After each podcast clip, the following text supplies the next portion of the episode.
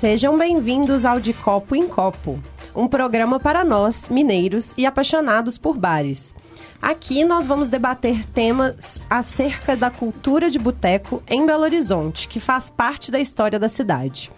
Hoje vamos falar sobre o Festival Botecar, que se encerrou recentemente e deixou um gostinho de quero mais. E também convidamos os especialistas em boteco, Letícia Acerbi, Luiz Barcelos e Rosana Ramos, para compartilharem um pouco de seus conhecimentos com a gente.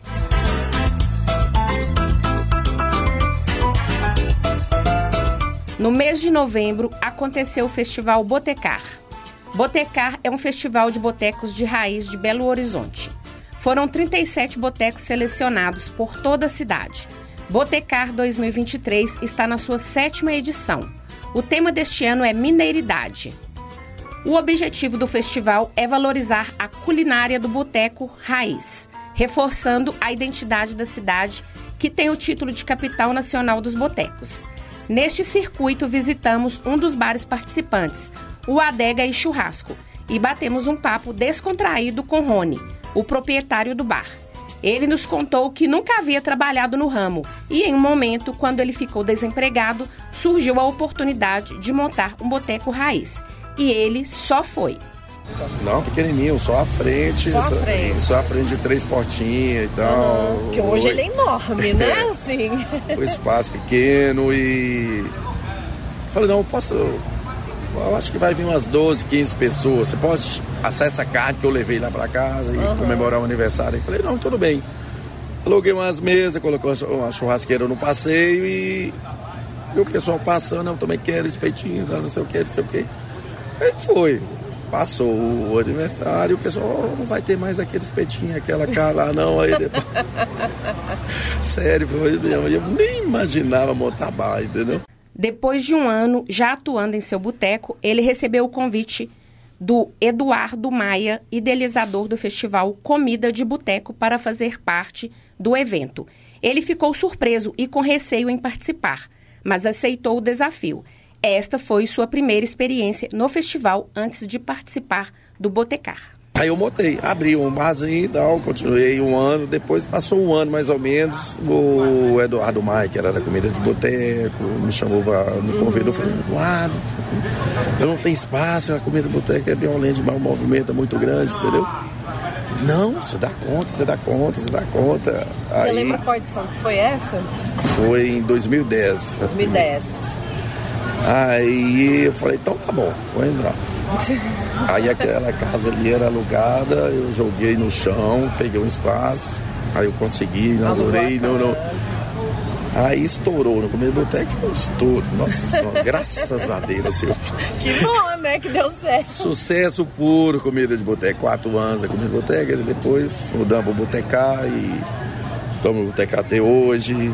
E virou esse estouro aí, graças a Deus, estamos aí participando desse trem aqui, só sucesso. Rony também nos contou que o Adega e Churrasco começou a participar do Botecar na quarta edição e foi um grande sucesso. é, é sempre um sucesso, é diferente, né? Que aí tava, quando lançou o Botecar, nós saímos da comida de boteca e passou o Botecar, aí começou tudo junto. Aí foi no, no mesmo, mesmo dia mesmo. Foi comida boteco e botecar, mas. Nossa, então ferveu de cliente. Aí o pessoal, né? sabe, ó, você, tá no botecar, comida de boteco. Fala, Tá todo mundo junto aqui. O estabelecimento conta com um público fiel e o próprio Rony vem muitas vezes ao bar acompanhar o trabalho. Nossa, sempre, sempre. Graças a Deus, viu? Pela qualidade, pelo atendimento, a consideração. Eu chego, converso, entendeu? Você vem muito no bar?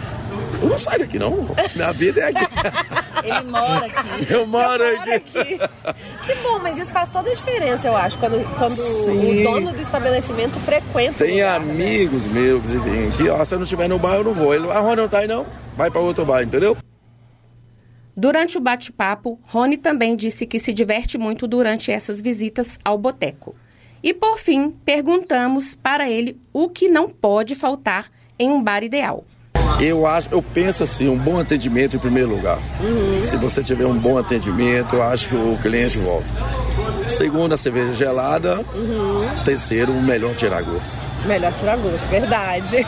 Tem Aí ó, é um conjunto que você vai sempre voltar. Mas o atendimento, eu acho que atrapalha a cerveja gelada e o tira gosto.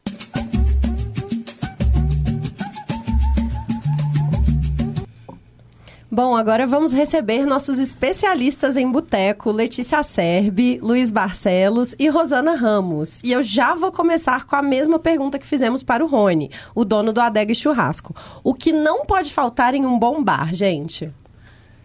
Ahn, pra mim, né, tirando a cerveja gelada, que todos vão dizer, uma boa música. Uma boa música. Ah, eu ia falar isso. Uma boa música não pode faltar. A mesa de sinuca.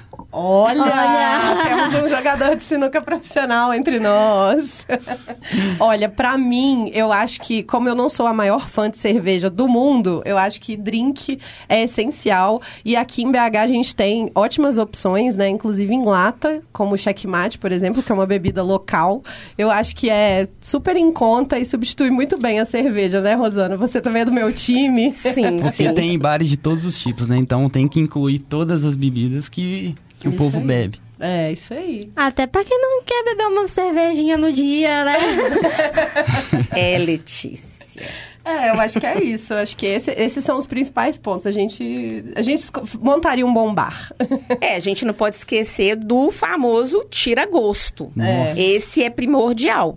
Tem algum que você prefere, assim? Hum, aquela picanha que tem no adega e churrasco. Ela puxando saco. Um torresminho. Um torresminho, é bom, bom. Luiz. E você, Let's? Qualquer um tá bom pra mim. Qualquer um, eu tô Comida, né, comendo, né? Ah, eu sou muito fã de espetinho, gente. Acho Nossa, que espetinho, Medalhão combina... de frango, coração. Sim, combina com cerveja, com drink, não tem erro, Nossa, né? Aquela farofinha que vem no churrasco. A farofinha, nossa. Combina A gente tá demais. Com fome. Gente, aquela linguicinha. hum, É, é, é uma boa também, nó. Eu acho que a gente tá ficando um pouco com fome. Bom, é, além de tudo isso que a gente pontuou, eu acho que a gente não pode deixar de destacar o fato de que ir no bar em Belo Horizonte faz toda a diferença, faz com que ele fique ainda melhor, não é mesmo? É, e Letícia, conta pra gente um pouco sobre como o BH se tornou oficialmente a capital dos botecos. Bom, segundo a Receita Federal, Belo Horizonte tem 4.136 bares. Isso dá uma média de 12,5 bares por quilômetro quadrado na cidade. Bastante, né? Muito. Esse número é muito superior aos de todas as outras capitais. Um levantamento fe- feito pela Associação de Bares e Restaurantes mostrou que a propo- proporção de bares por habitantes em BH é a maior entre todas as capitais, mais que o dobro de São Paulo, por exemplo, fazendo jus à fama de sermos chamados de a capital dos bares. Na lista, BH na fica na liderança com 178 bares a cada 100 mil habitantes. Depois vem Florianópolis com 150 bares na mesma proporção de moradores. Aqui não pode, é, pode não ter praia, mas temos em todos os lugares um espaço para tomar aquela cervejinha bem gelada. São muitas opções para tomar aquela cerveja gelada Sim. por aqui, realmente. E não podemos falar em cerveja gelada sem contar algumas dicas ou palavras que você precisa conhecer para aproveitar ao máximo a experiência no bar, não é mesmo, Luiz? É isso mesmo, Helena. Para você não ficar conhecido como aquele cara paia que chega e mela o rolê, a gente vai dar algumas dicas. Como temos costume de falar essa palavra paia, e no bar vale o seguinte: aquele cara chato que só tá ali para arrumar confusão e não respeitar o espaço do outro.